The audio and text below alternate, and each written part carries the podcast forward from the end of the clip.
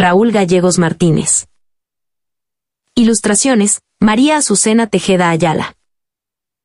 Revisión ortográfica, Laura Herrada Sánchez.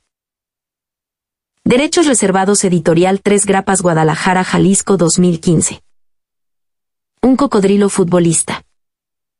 Dedicatoria. Gracias a Azucena por ser un claro ejemplo de capacidad y lucha personal. Gracias por regalar tu talento a los niños. Un cocodrilo descascaró su propio huevo a puras patadas. Naciendo dentro de su esencia un jugador de fútbol. De inmediato y sin probar sus sagrados alimentos se incorporó al equipo de fútbol de unas hormiguitas que jugaban al salir de la escuela. En una jugada de tiro de esquina el cocodrilo cayó de puras pompis al portero, a una pobre hormiga mal comida, mal dormida, y mala para las matemáticas.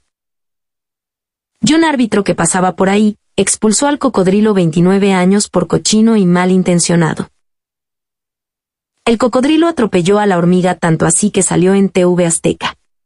Hubo un profundo dolor en el corazón del cocodrilo. Pues en las repeticiones no se veía mala intención. Desdichado cocodrilo, ese árbitro le había roto su corazón, había truncado su carrera, pues él quería jugar en el Manchester y ser compañero del Chicharito. El segundo año de su cumpleaños del cocodrilo su mami le compró un pastel verde de cocodrilos en motocicleta y le contrató a los famosos guapayazos. Las hormiguitas tocaron a la puerta, solo para regalarle un balón de fútbol autografiado por todos los jugadores de las chivas. Y unos guantes de portero, llegados del famoso Conejo Pérez para que jugara con ellos en la Liga de los Animales. La amistad es una estrategia de Dios. Para que los seres humanos no se hagan daño. Cuento, Raúl Gerardo Gallegos Martínez. Poeta y escritor mexicano.